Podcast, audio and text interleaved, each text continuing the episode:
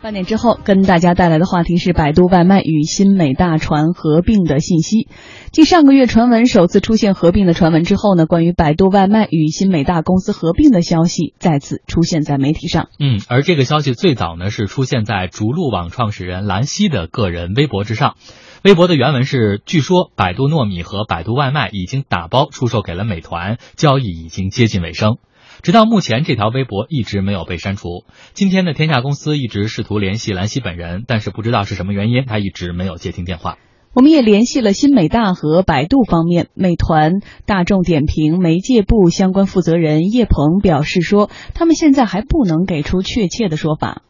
现在我们也不知道怎么回事，因为高层因为这个边涉及很多投资方的一些利益问题，然后投资方那边也没有确切跟我们说怎么回事。比如这个事情到时候有那种确切的消息口径，我第一时间通知到你这边。而百度则是否认了合并的传闻。百度方面表示说，O2O 对于百度而言是一个战略性的任务，是未来百度服务生态的重要入口，并且当前的竞争形势正在向着有利于百度的方向来转移，因此百度并没有合并的冲动。此外呢，合并并不能解决生活服务平台当前普遍存在的各种问题，比如补贴、商家和消费者的忠诚度、盈利模式不清晰等问题。据透露呢，由于百度将生活服务当成了一个战略性工作，因此对百度而言，合并的前提是百度能够控股或者成为大股东，拥有绝对话语权。基于这一诉求，双方底线很难达成一致，合并谈判的可能性几乎没有。而就在上周刚刚举行的二零一六百度世界大会上，百度外卖 CEO 龚振兵和百度糯米总经理曾良还分别在服务生态论坛上发表了演讲。曾良表示说，O2O 市场仍然处在持续快速增长阶段，百度糯米在人工智能和大数据方面将持续发力。从连接人与信息到连接人与服务，是百度转型 O2O 的核心。为此，百度的董事长兼首席执行官李彦宏还曾宣布，将在三年内对糯米业务追加二百亿元人民币。百度糯米总经理曾良最近透露，这二百亿元人民币已经花掉上百亿。有外卖行业的消息人士透露说，百度外卖确实曾经与新美大接触，但是因为价格和百度是否入股这样一些问题，并没有谈拢。一位投行的人士也表示说，新美大近期确实有资本相关的动作，但是还没有透露更多的细节。嗯，传言，我们之前做了太多的有关资本界的传言。我们说，资本界、金融界、经济界传言往往不可能只是传言。所以李欣怎么看这个绕口令？哎，那就是再说的直白一点，就是在资本运作的这个时代，传言有的时候已经不是传统意义上的谣言，对吧？这是第一。第二呢，那说这一次的传言，这一次的传言，我个人觉得呢，还是可信度还是比较高的。原因其实也可也比较清楚。你比如说，他这次这次首先是自媒体出来的，自媒体，即便他是自媒体，他的那个自媒体的这个原作者。他都是靠业内资源和可信度来生存的。嗯，那当他贸然的说出一个说，哎，我传闻啊，就是以谣言散播，说我完全没有来源，说出来，如果一次失手，其实他此前在业内积累的这些口碑有可能就失掉了。这是他其实生存的一个最核心。所以像兰溪这样的，他理论上讲一定有相当的这种确认度之后才会说。这只是从这个自媒体存在的这个特点。那从这个呃新美大和这个百度外卖加上百度糯米这个合并到底有多少？可能性呢？我个人觉得呢，按这一年的这个合并的这个情况看，呃，理论上讲，按正常的资本思维，它早就到了该合并的时候。因为它这个此前这个美团跟大众点评在合的时候，都是一个经过了五轮的这种融融融资，一个经过了十三轮融资，都没挣到钱，最后合了。到现在呢，它还没挣到钱。然后呢，上市现在也看不出来。在百度呢，刚才说了，那李彦宏说，说我未来要投二百亿。说现在一百亿已经投了，显然这一百亿呢，我们我们没看到声响，因为没有让百度外卖在这个所谓的 O to O 的这个外卖或者叫生活服务的这个圈内产生较绝对的这种领先的可能性，因为它比新美大还是弱嘛，对吧？而且还有饿了么，而且还有阿里未来在全力打造的新口碑，这种情况就说明什么？它跟滴滴和快滴以及滴滴后来跟这个 Uber 它不一样，那就是典型的老大跟老二，说咱们俩一合并。这个市场就是咱们的了。对，这个外卖现在看不出来。嗯，就是你合并完了还有别人。这个呢，有一种很有意思的说法是什么呢？就是说，实际上为什么出行市场可以，但是到外卖不行。就是外卖其实 BAT 呢都觉得它很重要，所以每个人都是每一个就是 BAT 的每个成员都拼命的在里面搅和，搅和的结果就是没有一家或者没有一两家能够脱颖而出。嗯，这是美团现在面临的最大问题。它即便将来跟百度糯米或者百度外卖合并，它也成不了这个叫外卖市场的绝对的力量。因为后面对它有威胁的非常多。那如果是这样，如果咱们下面还有时间会提到，在资本市场里，它现在对它的这种叫估值，嗯，它面临的风控呃风险以及它上市的这种危险都非常的大。嗯，那某种程度上讲，即便合并，我个人其实也不太看好。嗯，好，广告之后呢，我们来说一说多起的互联网合并事件之后，这些大佬们怎么说。三千年历史传承，六百年国宝国窖，五粮液坚守匠心，只为每一滴浓香。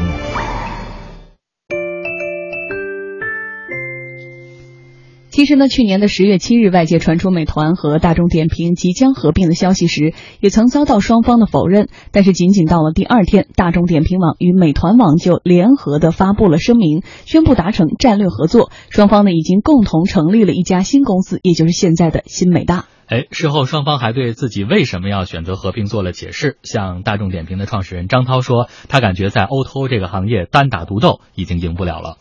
我觉得整个 O2O 是一个。生态合作联盟的格局，所以我觉得随着联盟力量更大，所以呢会谁会赢？我觉得单打独斗啊必输无疑的。美团网创始人王兴则表示，激烈的竞争并不能让自己得到真正的成长。啊，有句话说的很对，这个你应该是这个这个心中无敌，才天下无敌。这个无敌并不是说你觉得自己非常强，而是你不把精力花在跟别人这个这个较劲上面。当然，类似的情况呢，也发生在其他多家的互联网公司的合并案当中。比如说，我们前面提到去年的滴滴快滴的合并，今年滴滴和 Uber 的合并，双方一开始都是极力否认，但是很快又证明外界的传言都是真的。从去年开始呢，互联网行业已经发生了多起合并事件。为什么现在的互联网公司动不动就要在一起呢？也许呢，只有互联网行业的人最有发言权。五八同城与赶集网合并之后，五八同城 CEO 姚劲波说：“没有赶集这个对手，自己才能开始盈利。”五八同城在一三年、一四年以前都是盈利的，这个在竞争的环境下，我们又变成不盈利了。那么合并以后的第二个季度。我们又变成一个盈利的公司了，合并以后的公司，我觉得这个只是整合效用的初步的体现。未来的话，随着这个更深入的这个这个整合，我觉得还会给我们创造很多的这个回报。当然，推动互联网公司合并的最主要的力量还是资本。正如姚劲波所说的，资本就是要追逐利润的最大化。有的创始人他的想法可能并不是说合并到一个已经上市的公司去，他可能希望自己单独的去 IPO。单独的这个，他就走一下这个过程，这是他的理想，他的梦想。资本的想法跟创业者这种个人的想法往往不一样。资本希望就是投资回报能够最大化，所以当这件事情如果合并以后有利于实现更快的实现那个投资回报最大化的时候，资本会往前去非常大力的铺袭这件事情嘛。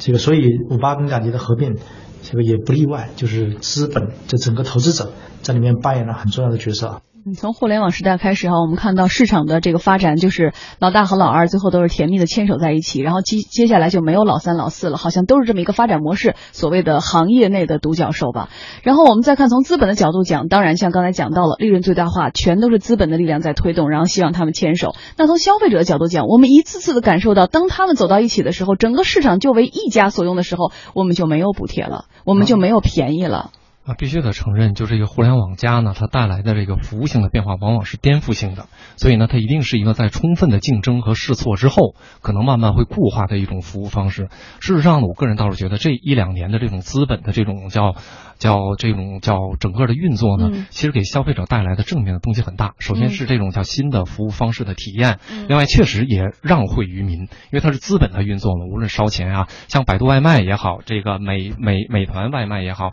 它确实。给这个消费者带来很大的便利和这个优惠。那至于它最后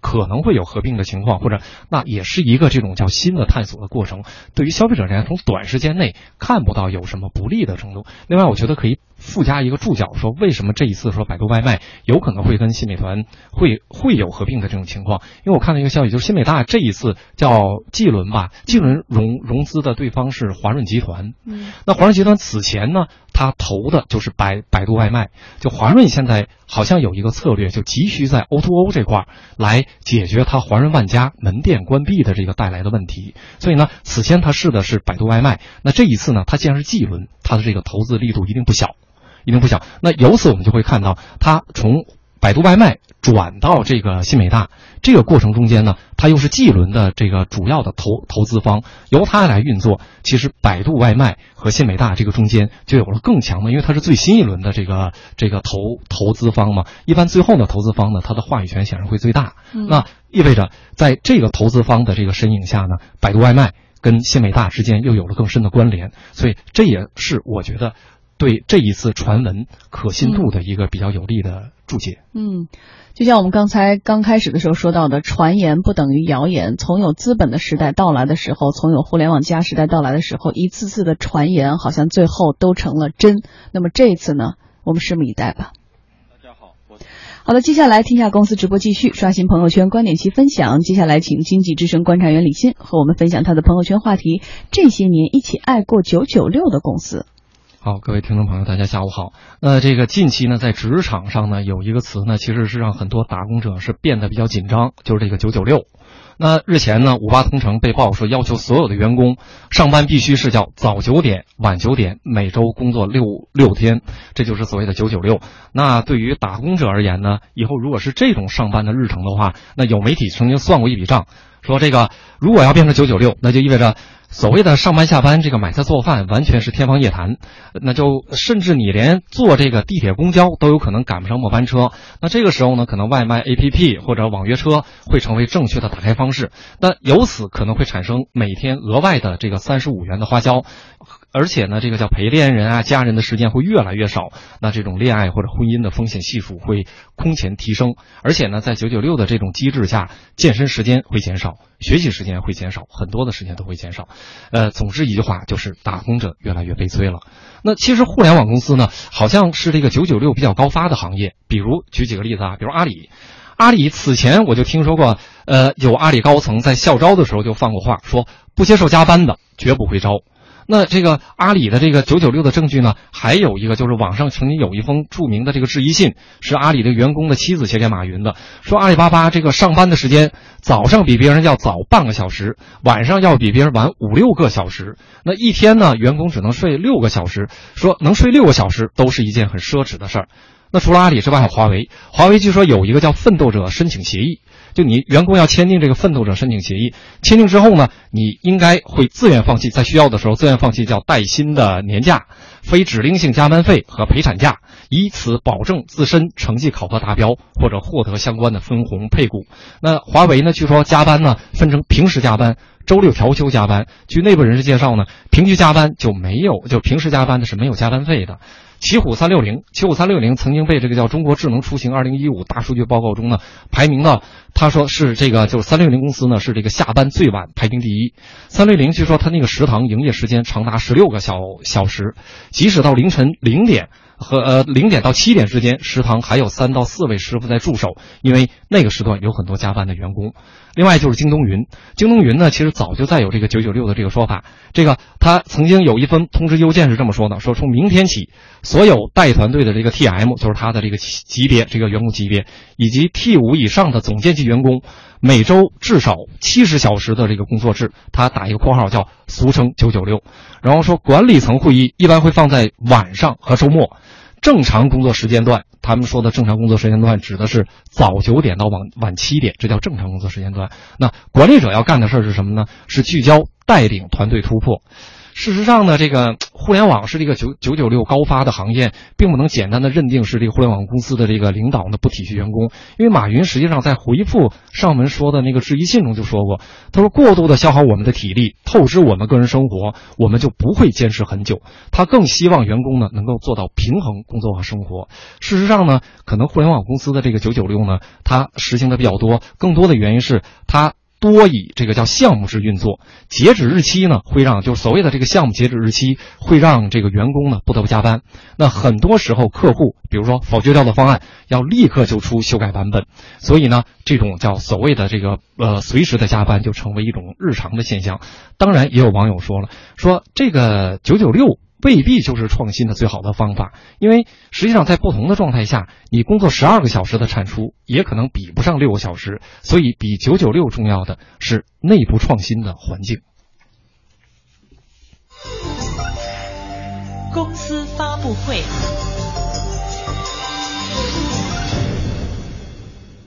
今天下午，中央企业产业合作座谈会在京召开，多家央企负责人分享了企业在产业合作的宝贵经验。详细情况，我们有请来到直播间的记者张子宇。子宇，好的，王山。今天下午的中央企业产业重组合作整合座谈会上，中航工业、国际集团、保利集团等企业的负责人都介绍了企业在产业重组整合过程中的一些经验。在这当中呢，给我留下比较深刻的印象的是中航集团等企业的产业整合。那在这一轮的整合当中呢，中航集团把房地产等非主营业务整体剥离，和保利集团进行了战略合作。通过这次合作呢，原来的这一部分地产业务可以由在地产行业经验丰富的保利集团来运营，国有资产增值的潜力更大。中航集团也可以集中精力从事主业。另外一方面呢，国际集团把旗下的八万吨磨端压机的部分主股权整合到了中航集团，进一步提高了中航集团在航空。装备制造领域的实力，我们可以看到呢，通通过这种企业之间的产业重组合作，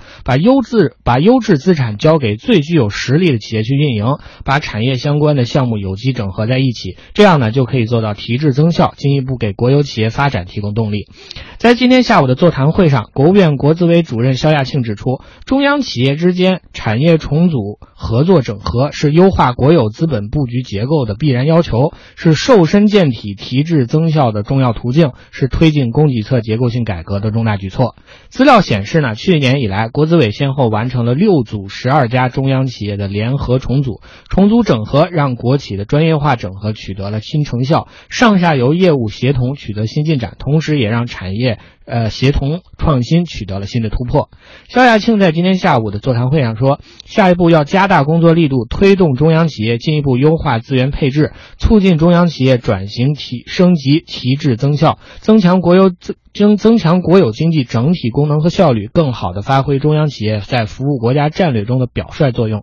同时呢，肖亚庆也提出，以推进产业重组整合作为契机，不断创新企业管理机制和运行机制，遵循市场化、法治化原则，按照现代企业制度的要求，建立规范的法人治理结构，加快推进企业内部的三项制度改革，形成既有激励又有约束的市场化选人用人和薪酬分配机制，充分调动各方面的积极性，为做大做优、做强中央企业提供有力的保障。主持人，好的，谢谢子宇。